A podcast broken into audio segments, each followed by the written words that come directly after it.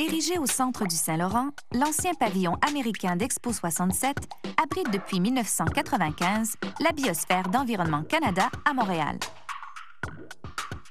Ce musée est entièrement dédié à l'eau et aux écosystèmes aquatiques. C'est ici que Serge Lepage, conseiller scientifique de l'endroit, nous en apprend un peu plus sur les capacités physico-chimiques de l'eau. Serge, en quoi la propriété de dissolution de l'eau est utile à la vie?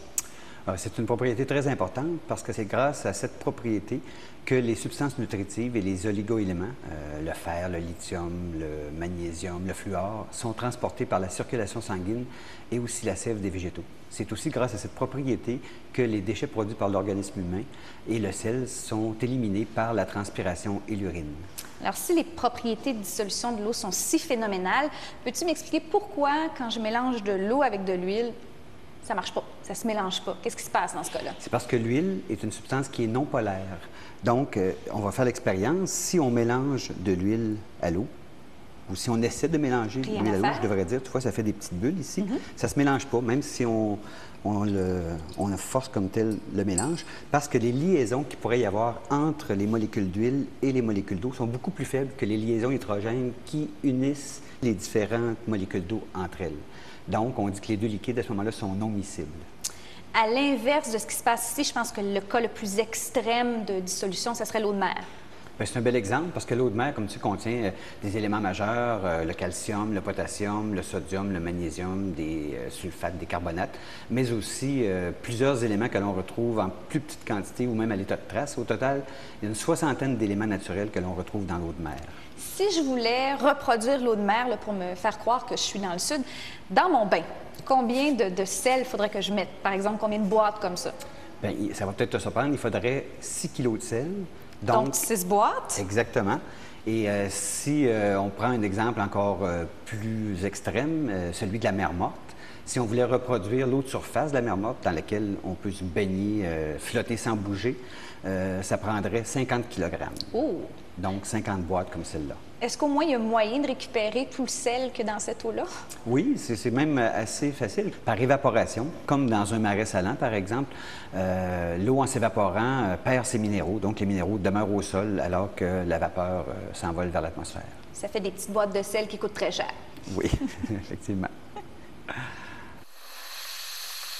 Cliquez sur la chimie.com pour en apprendre plus sur l'eau et ses propriétés chimiques.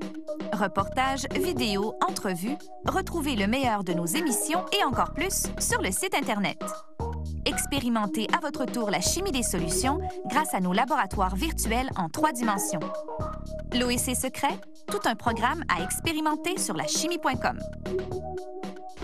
Dans notre prochaine émission, nous allons suivre le cheminement de l'eau du fleuve jusqu'au robinet.